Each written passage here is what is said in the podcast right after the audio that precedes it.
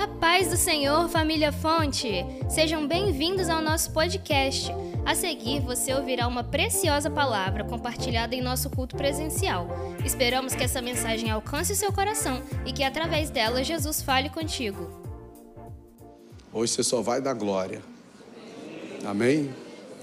Romanos capítulo 6, versículo 23. Os irmãos que encontraram, digam amém. Amém. Palavra do Senhor Jesus, que é eterna, nos abençoa, diz assim: Porque o salário do pecado é a morte, mas o dom gratuito de Deus é a vida eterna por Cristo Jesus, nosso Senhor. Porque o salário do pecado é a morte, mas o dom gratuito de Deus é a vida eterna por Cristo Jesus, nosso Senhor. Senhor Jesus, eu mais uma vez levanto a minha voz em oração ao Senhor com muito temor e tremor, porque tu és o Deus Santo. Pai, nós amamos a tua palavra de Gênesis a Apocalipse. Não tem sequer uma palavra ou um versículo que nós desprezemos. Nós abraçamos a totalidade da tua palavra, porque, ó Pai, ela é lâmpada, ela é escudo, ela é espada, ela é pão. Obrigado, Senhor, pela tua palavra. Espírito Santo nos leva a letra por detrás da letra. Ilumina o nosso coração nessa noite. Usa a minha vida como um canal de bênção para cada preciosa vida, cada irmão que eu amo tanto que está aqui. O que nos trouxe aqui nessa noite, além de pertencer a essa igreja, mas na primazia, na prioridade é o Senhor. Todos nós estamos aqui por causa do Senhor, porque nós cremos naquilo que o Senhor disse na tua palavra, onde dois ou mais estivessem reunidos em teu nome entre eles, no meio deles, o Senhor estaria. Tu és a razão desta reunião. Tu és a razão deste culto. Sempre será. O culto é para ti. Todos os que estão aqui se prepararam para entregar no altar do Senhor o melhor que eles podem dar de adoração, de oração, de oferta, de temor, para ouvir o Senhor. Fala conosco. Abençoe a vida de cada um dos meus irmãos. Eu peço a Ti, ó Deus, o Deus vivo, Deus de Israel, que fale conosco nesta noite em nome do Senhor Jesus. E a igreja que concorda, diga amém. amém.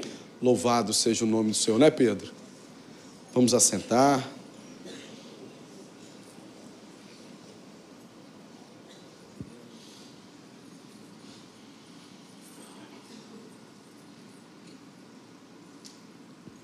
Queridos irmãos, nós lemos aqui apenas um versículo de uma carta que o apóstolo Paulo escreve à igreja em Roma. Sim, Roma, a capital mais poderosa do mundo da época, a cidade mais cosmopolita, a cidade mais entregue ao sincretismo religioso, dali emanava o poder sobre toda a terra.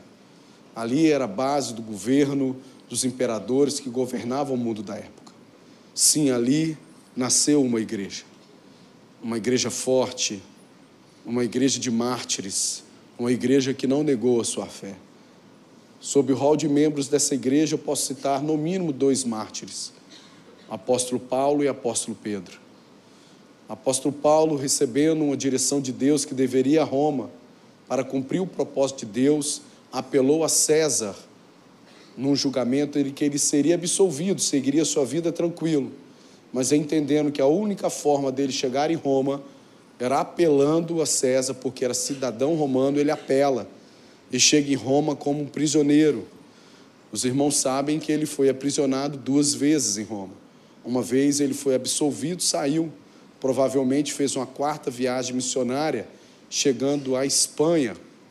Eu já estive na cidade próxima a Hells. O nome parece inferno, mas é uma cidade na Espanha onde a arqueologia encontrou provações, registros acerca do apóstolo Paulo ali, era seu desejo, ele expressa esse desejo na própria epístola aos Romanos, falando que gostaria de chegar à Espanha. E ali, quando retorna, é preso novamente, ele escreve a carta mais pessoal de todas, a segunda epístola a Timóteo, onde ele faz uma das declarações para mim mais lindas de quem chega na linha de chegada. Combati o bom combate, acabei a carreira, guardei a fé. Ali ele já sabia que no segundo cárcere ele seria oferecido como oferta de oblação ao Senhor e morreu como mártir por não negar a sua fé. O segundo mártir desta igreja foi o apóstolo Pedro. Não é o fundador da igreja em Roma, como a Igreja Católica Apostólica Romana erroneamente defende, porque no nascimento da igreja de Roma nenhum dos apóstolos estavam lá. Provavelmente o nascimento da igreja de Roma se dá pelo fato de em Israel, Atos 2, nos dias de Pentecostes estavam todos reunidos no mesmo lugar. Quando de repente um som veemente impetuoso de um vento encheu toda a sala. E todos viram línguas repartidas de fogo sobre a cabeça de cada um deles, e todos foram cheios do Espírito Santo e falaram em outras línguas. Pedro se levanta, prega. A Bíblia cita todas as regiões, nações que estavam em Israel para adoração a Deus em Pentecostes, 50 dias após a Páscoa. E ali Pedro prega, mais de 3 mil almas se convertem, e aqueles, aquela, aquele povo que se converteu de todas aquelas regiões retornaram às suas regiões, e provavelmente ali começa a igreja de Roma. Mas Pedro pastoreou a igreja de Roma. A cabeça de Pedro já valia um grande prêmio ofertado pelo imperador, e Pedro estava em Roma, sendo buscado, sendo procurado para matá-lo. A igreja de Roma coagiu muito Pedro para que ele fugisse de Roma para preservar a sua vida. Depois de muito tempo que a igreja em Roma constrangeu Pedro, Pedro cedeu à coação da igreja e decidiu ir embora de Roma então. E segundo John Knox, John Fox, quando Pedro vai saindo, o limite das cidades era demarcado por arcos. Segundo a tradição, quando Pedro estava atravessando o arco do limite da cidade de Roma, ele vê em visão Jesus, indo na contramão do seu caminho, passando por ele. Ele então para e diz: Senhor Jesus, aonde tu vais? Jesus vira para ele e fala: Estou indo para a cruz que tu está abandonando. E desaparece. Pedro então entende que não era para ele ir embora de Roma. Pedro então retorna, volta, é preso. E como era dado o direito de um, um último pedido para quem era condenado à morte, Pedro, por não se sentir digno de morrer da mesma forma que o seu Senhor, pediu para ser crucificado de cabeça para baixo, e mais um mártir da igreja é morto ali em Roma. Mas aonde abundou o pecado, superabundou a graça de Deus. Deus ele trabalha de formas extraordinárias para salvar a vida de um homem. Paulo, quando escreve essa epístola aos Romanos, não é a sua primeira carta. Não sei se estão mexendo no meu microfone está quase dando a microfonia. Por gentileza, depois se regular, não mexe, eu não gosto, por favor. Quando Paulo escreve aos Romanos, ele já tinha escrito uma série de outras epístolas. No canon da Bíblia, no Novo Testamento, quando se agrupou os livros em ordem no Novo Testamento, não foi uma canonização por ordem cronológica. Os próprios evangelhos de Jesus foram escritos depois de algumas epístolas. Mas ela toma preeminência, colocada na primeira das epístolas de Paulo, por conta da sua importância teológica. Paulo foi apóstolo, Paulo foi profeta, mas Paulo também foi pastor. E todo pastor que ama ovelha quer uma igreja discipulada nas verdades do Evangelho.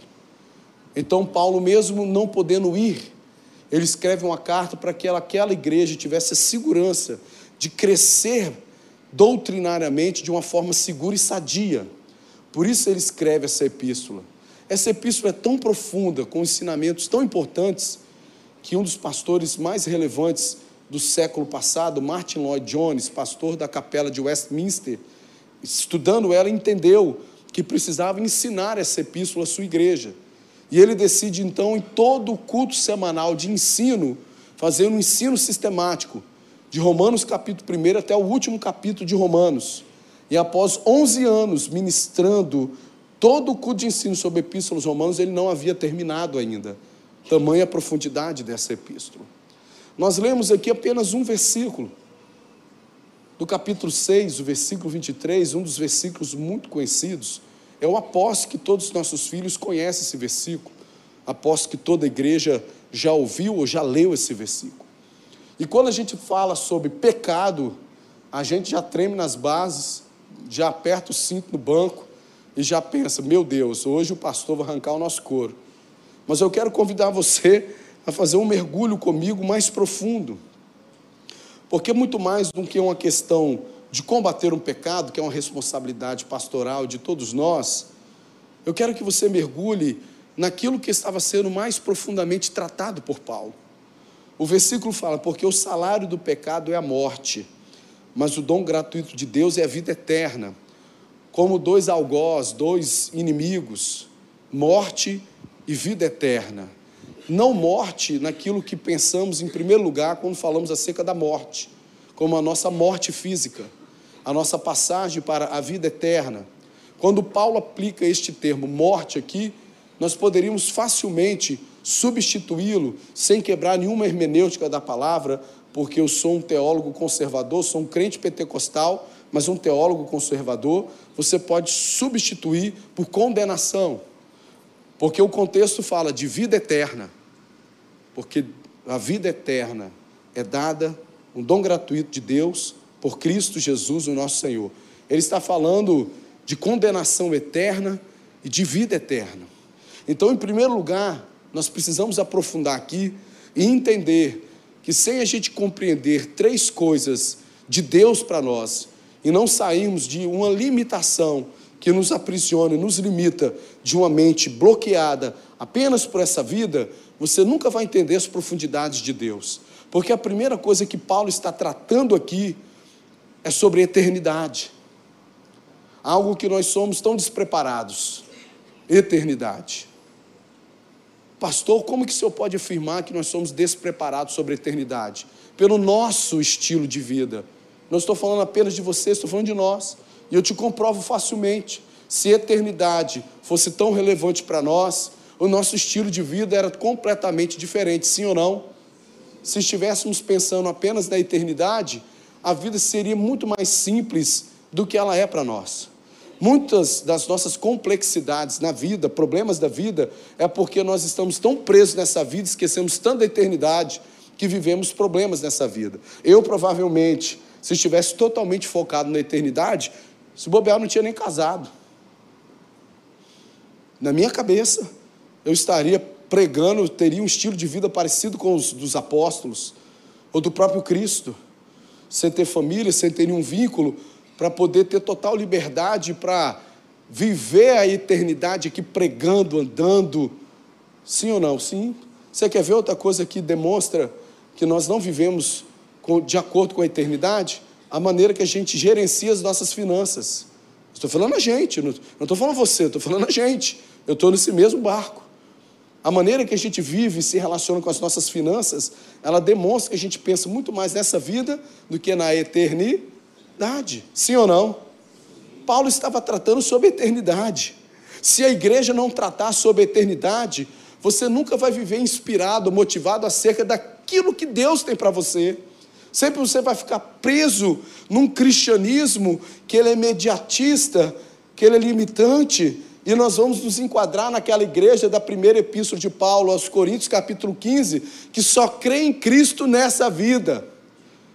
O Cristo que é solucionador de problemas, o Cristo que é o provedor, o Cristo que é o libertador dos nossos problemas daqui. E aí, nessa igreja, Paulo diz que nós seremos os mais miseráveis de todos os homens, porque não pensamos no Cristo ressurreto. Mas se a gente virar uma chave dentro do nosso coração e entender em primeiro lugar, quem é Deus, quem é nós. Eu não tenho a pretensão de esgotar esse assunto aqui, porque eu não tenho tempo. Mas principalmente focar naquilo que Deus está falando ao meu coração, sobre Deus e sobre nós, eu creio que já pode acontecer um estalo. E você, quando acabar esse culto, sair vivendo um pouco diferente como você entrou acerca da eternidade.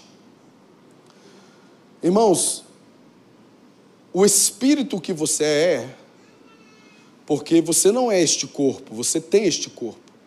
E aquilo que é do pó retornará ao pó. Mas aquilo que é de Deus retornará a Deus. A Bíblia apresenta tricotomia. Nós somos espírito, alma e corpo. E Paulo diz que Deus não é cardiologista, ele não quer que você só. Tem gente que fala assim: Deus conhece o meu coração, Deus não é cardiologista. Cardiologista é o senhor, né, doutor Berluz? O senhor que entende aí dos corações. Deus é o ser completo. Tanto que Paulo fala que o vosso Deus o santifique todo espírito, alma e corpo. Você já tem a eternidade de você, você é eterno. Esse corpo vai ser revestido de incorruptibilidade. O espírito que nós habita retornará a Deus. Paulo está tratando disso, mas ao retornar a Deus, a eternidade, Paulo está tratando aqui também uma imutabilidade de destino. Seja através da morte física, ou seja do arrebatamento da igreja, aquilo que é você, o seu espírito, vai se encontrar com Deus. Independente de como você viveu aqui nessa vida, aí vem imutabilidade de destino, é outra coisa que Paulo está tratando, só tem dois destinos: vivos, eternamente vivos, ou a vida eterna com Jesus, ou vivinho da Silva para a eternidade inteira no inferno, num lugar de pranto e de ranger de dentes. É isso que Paulo está tratando aqui, sobre a eternidade, sobre a imutabilidade de dois destinos. Não tem um terceiro, não tem terceira via. Não tem.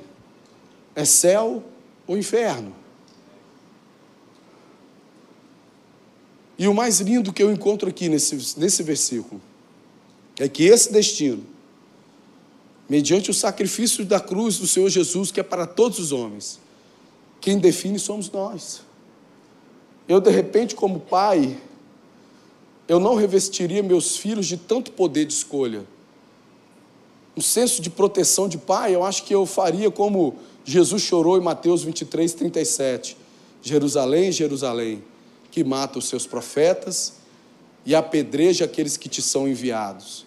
Quantas vezes quis te guardar, como uma galinha coloca todos os seus pintinhos debaixo da sua asa. De repente, sob salvação, se eu pudesse, eu pegaria meus filhos e tiraria deles esse direito de gerenciamento da sua vida e transformaria-os em autômatos, onde eles só escolheriam Jesus, não teriam a segunda escolha. A gente lida tão mal com eternidade, com imutabilidade, e eu não estou aqui fazendo nenhuma crítica, estou fazendo uma reflexão.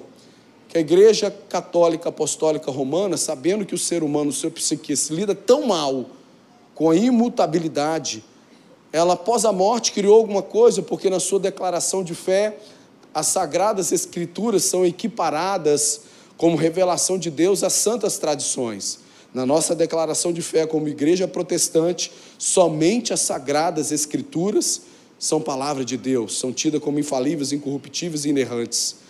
Na tradição católica foi criado um lugar que não tem na Bíblia, porque a gente lida muito mal com a imutabilidade e com a eternidade, que após a morte haveria um purgatório, que para que a gente não ficasse tão mal, porque viveu uma vida todinha escolhendo errado, vivendo errado, após a morte, você ficaria num lugar onde você compensaria tudo que você viveu errado na vida, para que você tivesse acesso à eternidade.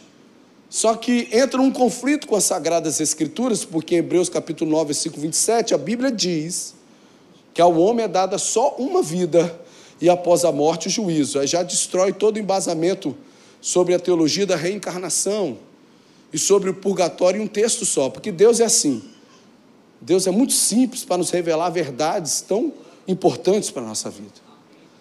Paulo, então, aqui, muito mais do que o pecado corriqueiro, ele está nos tratando sobre a eternidade, ela existe. É sem fim, imagine só, eterno. A gente é tão limitado que trata, não, não, não, não processa bem isso. A gente está acostumado a produto estragar, a louvor cair fora de moda, a roupa ter que ser trocada não dá para usar aquelas calças boca de sino que o pastor Jackson tem, não tem, Cátia? Uns terno antigo, boca de sino, não tem? Você deve ter uma foto dele, a senhora deve ter uma foto dele com, sei lá, um black power, alguma coisa assim, né? Aquele. Teve uma época que os homens usou meio que tipo um tamanco, não é? Não usava isso? Tinha Jesus, ainda bem que Jesus. Aleluia, glória a Deus.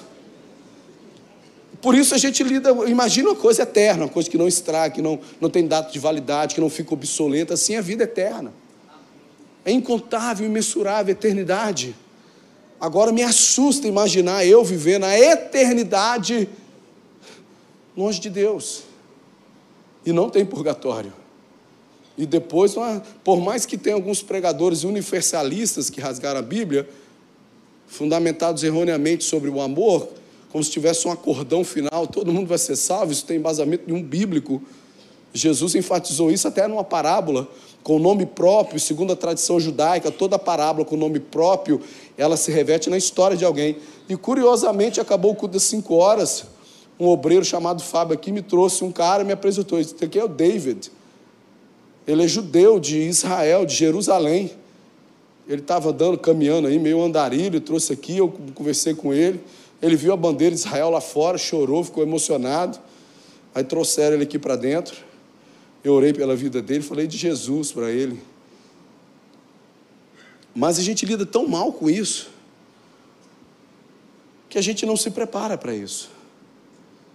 Nós temos uma tendência de tudo aquilo que a gente não domina, de tudo aquilo que a gente não encontra, não encaixa na nossa mente pequena. Tem dois comportamentos: tem pessoas que são motivadas a aprofundar, e tem coisas que se afastam dessas coisas. Mas eu entendo que é um tempo que Deus quer nos preparar para a eternidade. Eu entendo de Deus que Deus quer uma igreja conectada com a eternidade. Então, quando Paulo começa a tratar sobre o salário do pecado, sobre a morte, sobre essas coisas, ele está tratando sobre a eternidade. Muito mais do que a questão do pecado corriqueiro, que nós vamos aprofundar. Mas eu quero dar uma ênfase antes sobre a vida eterna, que é o que mais me motiva, que revela o amor de Deus, a graça de Deus. Paulo, nesses algozes, ele nos apresenta mais o dom gratuito de Deus, é a vida eterna. Por Cristo Jesus, nosso Senhor. O dom gratuito. Paulo ele é muito cirúrgico, porque inspirado pelo Espírito Santo, iluminado pelo Espírito Santo, ele escreve a Bíblia. Um processo em que o próprio Espírito Santo conduziu. O dom gratuito, dom dado, presente, o presente que Deus deu não se compra, não se adquire, é dado. Deus, no seu infinito amor por nós, enviou o seu Filho unigênito para morrer naquela cruz por amor a nós, para pagar o perdão dos nossos pecados. Um dom gratuito de Deus, se foi de graça para nós, não foi de graça para Deus. Porque Deus, na sua soberania, Ele criou que o pecado era grave e que sem derramamento de sangue não haveria remissão de pecados. E Deus imutável não mudaria a lei que Ele mesmo criou. E por amor a nós, então Ele envia o seu Filho para que a gente recebesse gratuitamente a vida eterna. Vida eterna aqui não é viver eternamente, porque morrer aqui também não é morrer eternamente. Como morrer é estar condenado eternamente, a vida eterna que está na comunhão com Deus eternamente. Num lugar maravilhoso que a Bíblia fala, que a Bíblia explica, através de um dom gratuito, de um sacrifício que não foi nosso, um alto preço que Jesus pagou. E na nossa caminhada, se você for parar para pensar comigo, mediante tamanha graça, Porventura existe alguma coisa que justifique a gente esfriar na fé? Sim ou não? Existe alguma coisa, algum argumento que pudesse ser aceito de qualquer desafio, de qualquer BO dentro da igreja, que justificaria a gente abrir mão de tamanha bênção? Mas isso não, é, não são fatos? Quantas vezes a gente na nossa caminhada vê pessoas desistindo da caminhada, desistindo de Cristo, por coisas, se colocar na balança, eternidade, um sofrimento, uma decepção, alguma coisa, versus eternidade? E é por isso que eu quero ministrar nessa noite sobre o seguinte tema: como a gente deve lidar com os nossos erros, com o nosso pecado. Porque se estivermos em Cristo Jesus, é a vida eterna. Beleza. Eu tenho aprendido muito mais. Não é nenhum estímulo para você errar, ok? Entenda bem. Não é nenhum estímulo para você errar.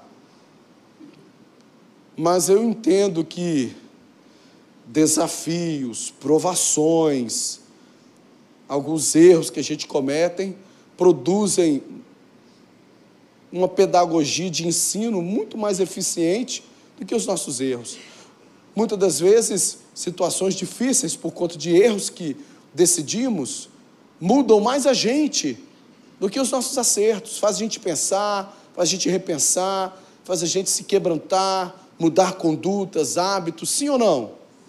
Por isso eu quero dedicar como uma flecha, para não atrasar, como a gente deve lidar com o pecado. Porque se o pecado, o salário do pecado é a morte, a remuneração de uma vida em pecado é a condenação eterna, aqui eu tenho que trabalhar de uma vigilância maior. Porque se eu estou vivendo Cristo Jesus direitinho, santificação, a vida eterna eu vou receber de Deus. E eu, como pastor que te amo, que tem um compromisso com Deus e preciso encontrar você no céu.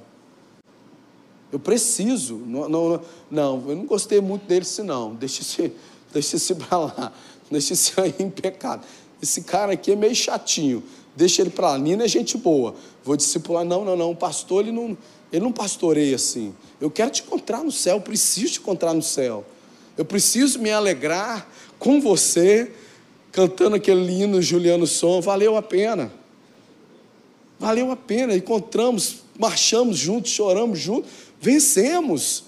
Valeu a pena, estamos juntos na eternidade. Eu não quero chegar lá e falar, rapaz, fulano de tal dançou.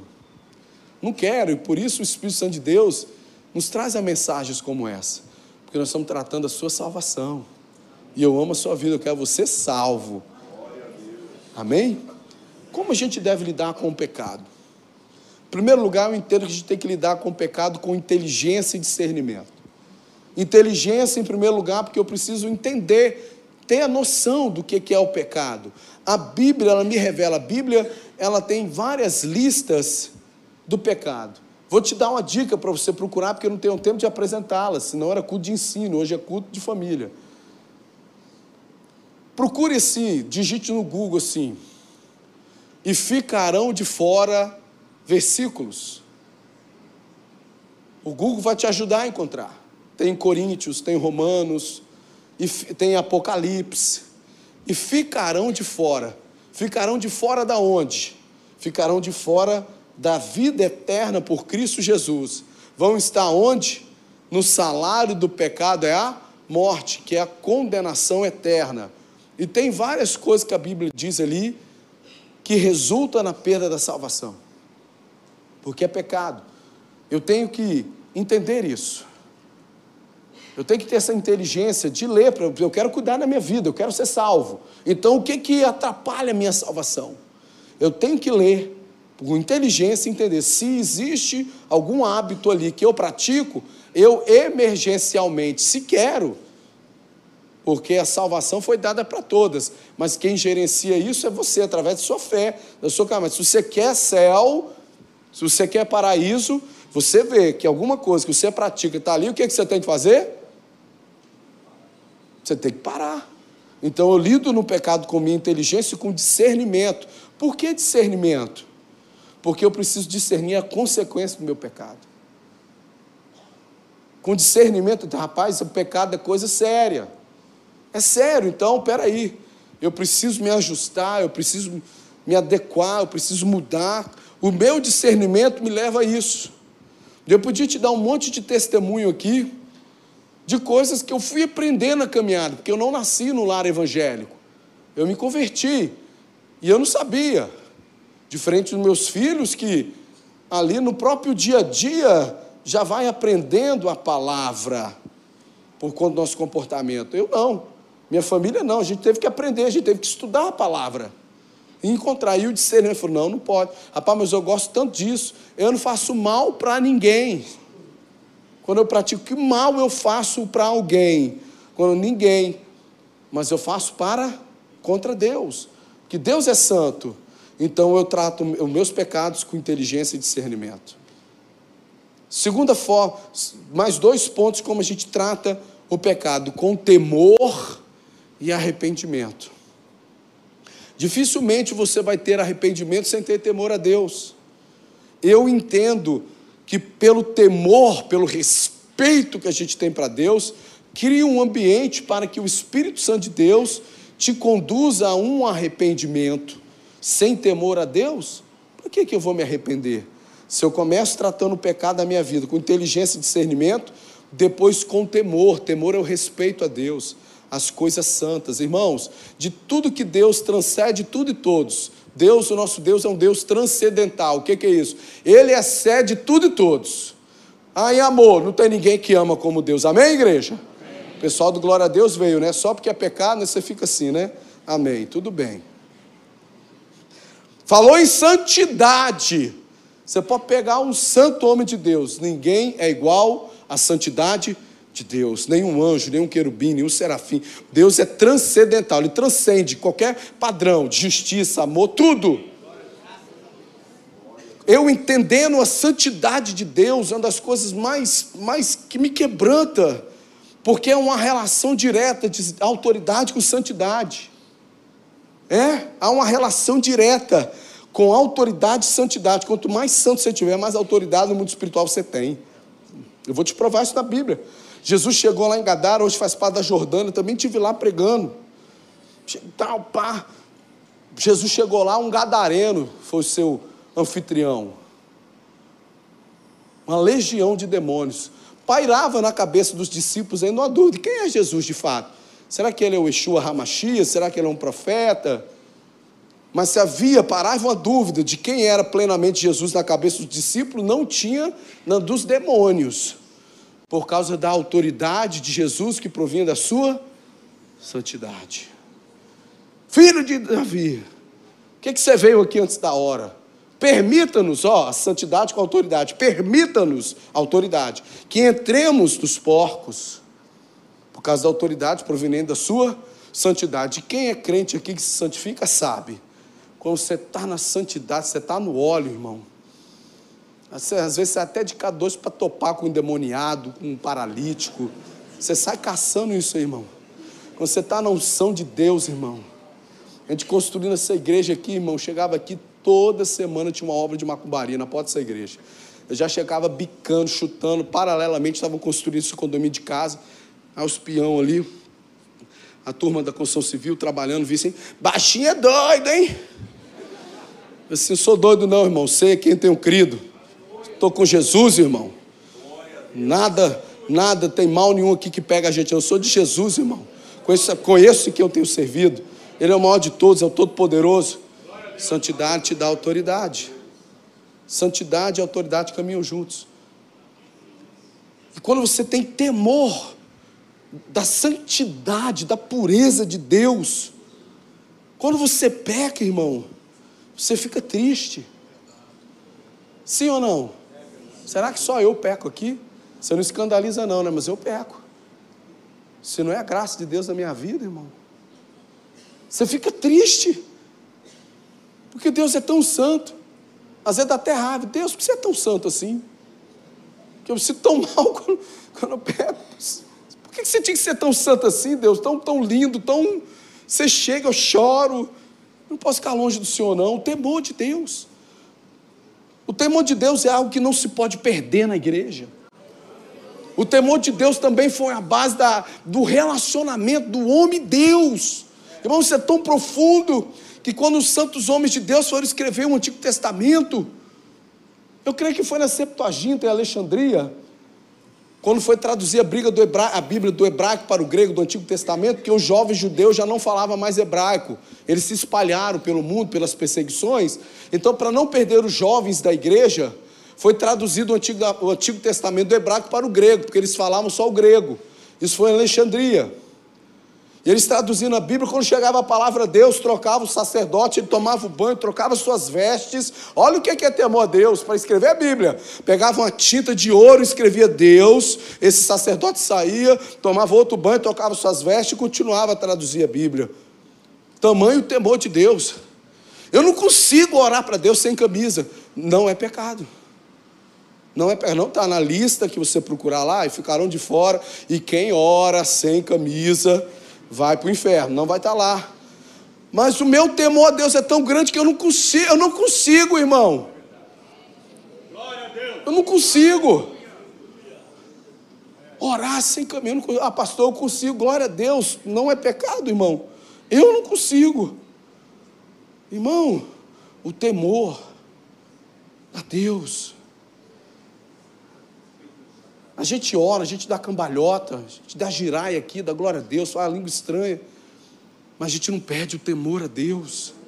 Quando a gente vai pregar, quando a gente vai ministrar, quando a gente vai pastorear, quando a gente vai louvar, louvar a Deus no culto, quando a gente vai em casa, gente, na nossa casa, na nossa família, na educação dos nossos filhos, temor de Deus, temor de Deus, temor de Deus, na vigilância da nossa casa, que pode, isso que não pode, temor de Deus, temor, respeito, é Deus, gente. A igreja pode se contextualizar, pode ter parede cinzinha, escura, até legal. Deus teve que quebrar um paradigma em mim para liberar luzinha, mas o temor não pode se perder. Não, eu tenho intimidade com Deus. Se é mané, fala assim com Deus, mané. Está tá falando com o demônio, irmão. Só pode ser, está achando que está falando com Deus. Deus é carinhoso. Deus é pai, Deus é amigo. Jesus fala as coisas comigo que eu rio quando ele fala comigo e tal, mas ele continua sendo temor. Então eu trato meu pecado com inteligência e discernimento, com temor, porque o temor me leva ao arrependimento.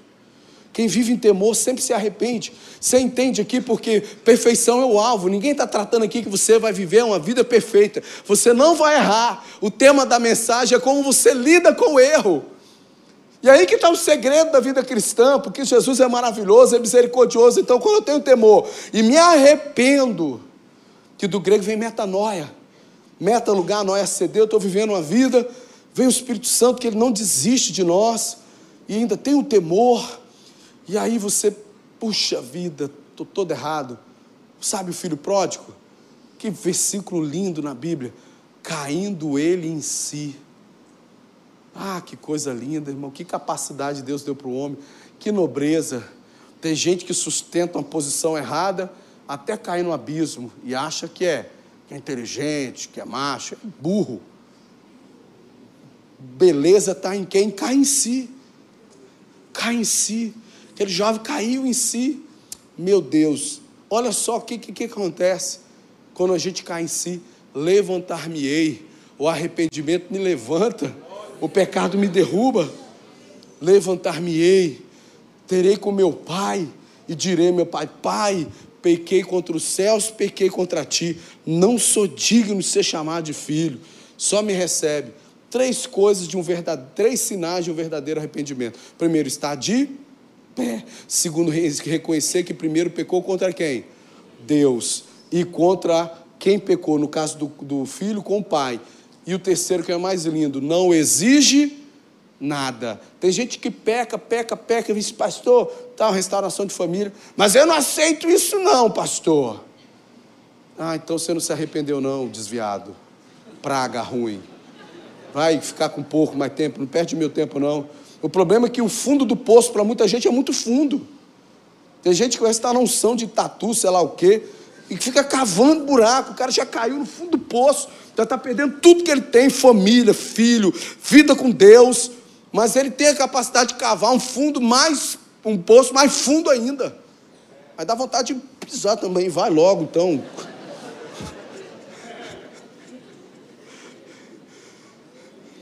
Quem se arrepende, irmão, não exige nada.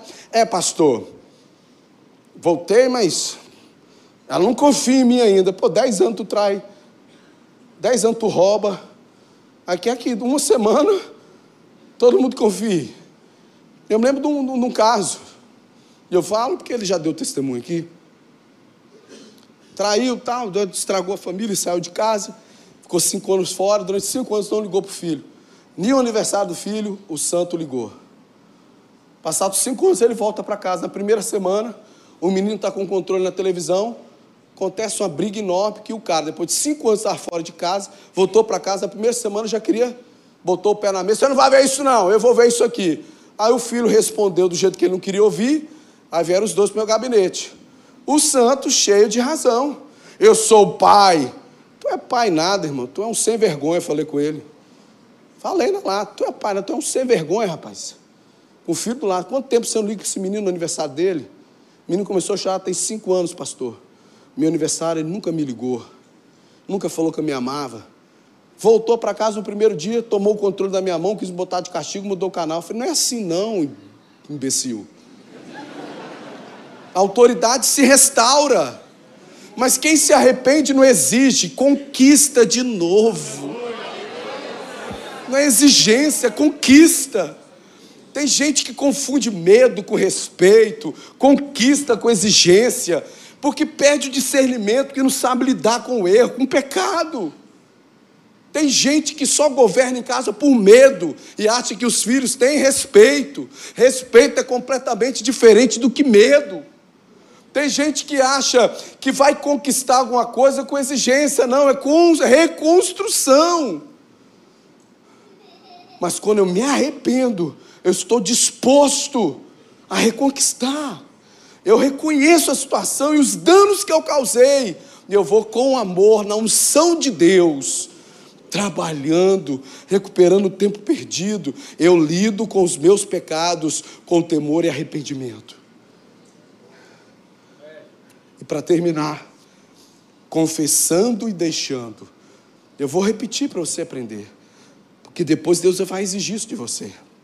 Porque eu, como seu pastor, já te ensinei. Eu lido com o meu pecado com inteligência e discernimento. Eu lido com o meu pecado com temor e arrependimento. Eu lido com os meus pecados confessando e deixando. Confessando, é. Provérbios 28, 12 mais 1. Porque aquele que encobre as suas transgressões jamais prosperará, mas aquele que as confessa e deixa alcançará misericórdia. Rapaz, confessar é de uma nobreza. Eu não consigo entender, me dá uma revolta santa, irmão. Quando eu escuto no nosso meio pessoas falando assim, pastor, fulana de tal, ela erra, mas ela não pede desculpa de jeito nenhum, pastor. Trava, bota a mão para trás, fica assim. Eu falei, é demônio, irmão. É demônio, varão. Pastor, ela não pede para ela faz não sei o quê. E eu tal conversa e tudo, ela não pede perdão. Enrijece assim, ó. O olho vira assim, varão. Isso é demônio. Expulsa esse demônio. Em nome de Jesus. Pai, a pessoa trava. Baba, chega para babar, mas não pede perdão. Quer fazer, sabe o quê? No outro dia, como se nada tivesse acontecido. Bota a flor na mesa, faz o café do jeito que gosta, dá um sorrisinho. Tipo assim, né? Aí a gente ainda fica lendo um livro, ainda cinco linguagens do amor. Leia a linguagem do confessar. Tem uma nobreza quando a gente confessa. Tem gente que acha que pede autoridade. Tem gente que acha que se diminui quando confessa. Mas a, a confessar é uma das maiores manifestações da maturidade espiritual. Alguém que chega, vida na vida, olho no olho, coração no coração. Me perdoa, errei. Estraguei tudo, errei, errei, errei, errei. Tem misericórdia, me errei. Estava cego, não vi, pedi minha herança antes da hora, fui. Perdão, perdão, errei. Rapaz, o diabo é envergonhado na hora. Os cativeiros do diabo são destruídos. É pavimentado um caminho de um recomeço. Agora, quem guarda pecado, quem esconde pecado, fica refém do próprio pecado. Fica refém. Eu me lembro uma vez, a igreja era do Alberto Simonade, um varão. Eu sempre tenho medo de muita gente que é muito santa. Geralmente a pessoa que é muito santa, ela vê demônio em tudo. Eu gosto de ver mais é anjo, querubim, serafim. Eu gosto mais dessas coisas, entendeu? Tem gente que gosta de ver muito demônio e anda muito com demônio. Os demônios existem, eles não gostam de mim, não. De vez em quando cai um aqui e fala, eu te odeio. Eu falei, legal, também te odeio, então tá tudo certo. Mas o cara era muito santo, irmão. Santão. E entrou um pai arrastando a criança, interrompeu o culto. Tem irmão aqui que caminha com a gente dessa época, está aqui. Pá, abriram a porta assim do templo, entrou um pai arrastando o menino demoniado, era uma legião, irmão. E o Santão estava pregando. Quando ele viu os demônios, irmão, ele ficou, ele foi assim, ó, chegando para trás. Eu vi que ele queria entrar dentro da parede assim e sumir. Eu falei, não, fica tranquilo, irmão, essa é comigo. Comendo santo, você é tão santo aí que você vai entrar dentro da parede. Sabe por quê? Porque as pessoas ficam refém dos seus pecados, porque não confessam. E ali ele sentiu que se ele fosse aquele que tinha um domínio sobre a vida dele, porque quando você esconde pecado, você se torna refém do diabo, e acusar ele. Eu passei, pode deixar que eu não vou deixar ele falar, não. Falei com ele, no ouvido dele, fica tranquilo. Aí Deus expulsou aqueles demônios e tal, tudo. Depois eu fiz o, o tratamento, veio à tona o pecado santão, porque quando você não confessa, você esconde, você está refém do diabo. E a coisa mais interessante, sabe o que, que é? Quando você acha que está tudo bem, que você consertou tudo e manteve aquele segredo maldito, num belo dia, da maneira que você nunca imagina, o próprio diabo apresenta aquilo que você escondeu para quem você não quer confessar. Aí você estraga tudo. Então, a maior dignidade, como que eu lido com os meus pecados? Confesse o pecado. Confesse. Faça igual aquele jovem, confessou para Deus, mas confessou também para quem você quebrou sua aliança. E deixar. E aí eu já guardo o meu papel aqui. Você está dando muito glória a Deus. E deixar. Qual que é a diferença do remorso para o arrependimento? Pare e pense comigo. Se conheça. Você sabia que as emoções do remorso são praticamente idênticas às emoções do arrependimento? O arrependido chora. Quando a pessoa se arrepende, fez algo muito sério, ela chora. Ou a pessoa que está com remorso também chora? Chora. O arrependido sente a dor, sente vergonha do que fez? O que está no remorso também sente? Não é parecido? Sabe qual a única diferença do remorso para o arrependido? Porque o arrependido ele confessa e deixa. A pessoa que só tem o remorso, ela chora, ela baba, ela rola, ela tem febre, ela faz greve de fome, igual arrependido. Só que na hora de assumir o compromisso de confessar e deixar, o arrependido está disposto a fazer tudo o que Deus quer que ele faça para acertar. O que está no remorso, não. Sim ou não? Então você nunca deve lidar com seus pecados com remorso mas com arrependimento. O arrependimento conduzirá a confessar e a deixar. Por gentileza, se coloque de pé.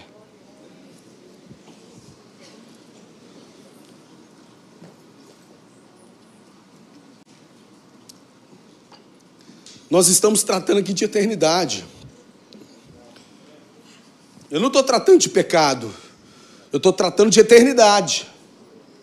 Eu não estou tratando de pecado, eu estou tratando de salvação, de vida eterna, viu, Fred? Não é de pecado, é de vida eterna. É disso que nós estamos tratando aqui. Sabe por quê? Porque a vida eterna é o dom gratuito de Deus por nosso Senhor Jesus Cristo. A parte mais difícil, que era impossível para nós, o Senhor fez. Ele ama tanto, ele fez, Ju. Ele fez, irmão, ele fez, ele fez, ele ama. Ele falou, não, Delano tem que estar tá lá. Tem que estar tá lá. Meu filho, eu amo Delano também, eu vou, pai. Agora eu preciso perseverar até o fim. Porque aquele que perseverar até o fim será salvo. Eu vou errar. Eu vou tropeçar. Porque é uma luta da carne quanto o espírito. O segredo não é querer ser perfeito, nós temos que tentar ser perfeito. Mas você não deve sentir o peso da perfeição como desestímulo, quando você vê a sua imperfeição como eu vejo a minha. O segredo está como é que você lida com o pecado. Eu não coloquei, eu lido emocionalmente, eu lido com inteligência. Rapaz, errei. Hum, eu lido com discernimento. Rapaz, isso é grave. Não quero perder minha salvação. Eu lido com temor, sou constrangido com temor. Só da presença de Jesus chegar, eu já tremo as minhas pernas de tão santo que Ele é, de tão amoroso, tão lindo que Ele é. Meu Deus, eu lido também com arrependimento. Isso agrada o coração de Deus porque a nossa história não diz respeito aonde você caiu. Ah, isso é forte. Deus falou comigo agora. A nossa história não se resume aonde você caiu. A sua história, ela se resume aonde você levanta. É assim com Deus. Não é a questão de onde caiu. O que importa para Deus é aonde você levantou. E assim vai sendo assim. É você não desistindo. É você tombando, arranhando o joelho, arrancando a cabeça do dedo, espiritualmente falando, mas pegando o metiolate, levantando. Senhor, estou aqui. Eu te amo. Podemos recomeçar? Aí Jesus vai falar: Podemos? Eu que te levantei, eu estou do seu lado. Eu te amo, quero caminhar contigo, em você. Vamos embora? Ah, quem é como o nosso Deus? Quem é como o nosso Deus? Não há ninguém como o nosso Deus. Então eu quero fazer um convite aqui muito direto para quem nessa noite veio aqui, ouviu esta palavra e falou assim: Eu preciso recomeçar com Deus. Eu não quero saber o que te derrubou, o que caiu, qual lista você se enquadra, o que você tem que arrancar, não. Eu quero saber o seguinte: Ele está aqui. E Ele quer recomeçar com você, Ele sonda o seu coração. E se você quer nesta noite voltar para a presença do Senhor Jesus, levante a sua mão bem alta, eu quero orar por você. Eu vejo uma mão aqui na frente. Vem aqui na frente, irmã, vou orar pela senhora. Obrigada por ficar conosco até aqui. Compartilhe esse podcast para que assim mais pessoas sejam alcançadas pelo amor de Jesus. Não deixe de nos acompanhar pelas redes sociais através dos links abaixo. Até a próxima!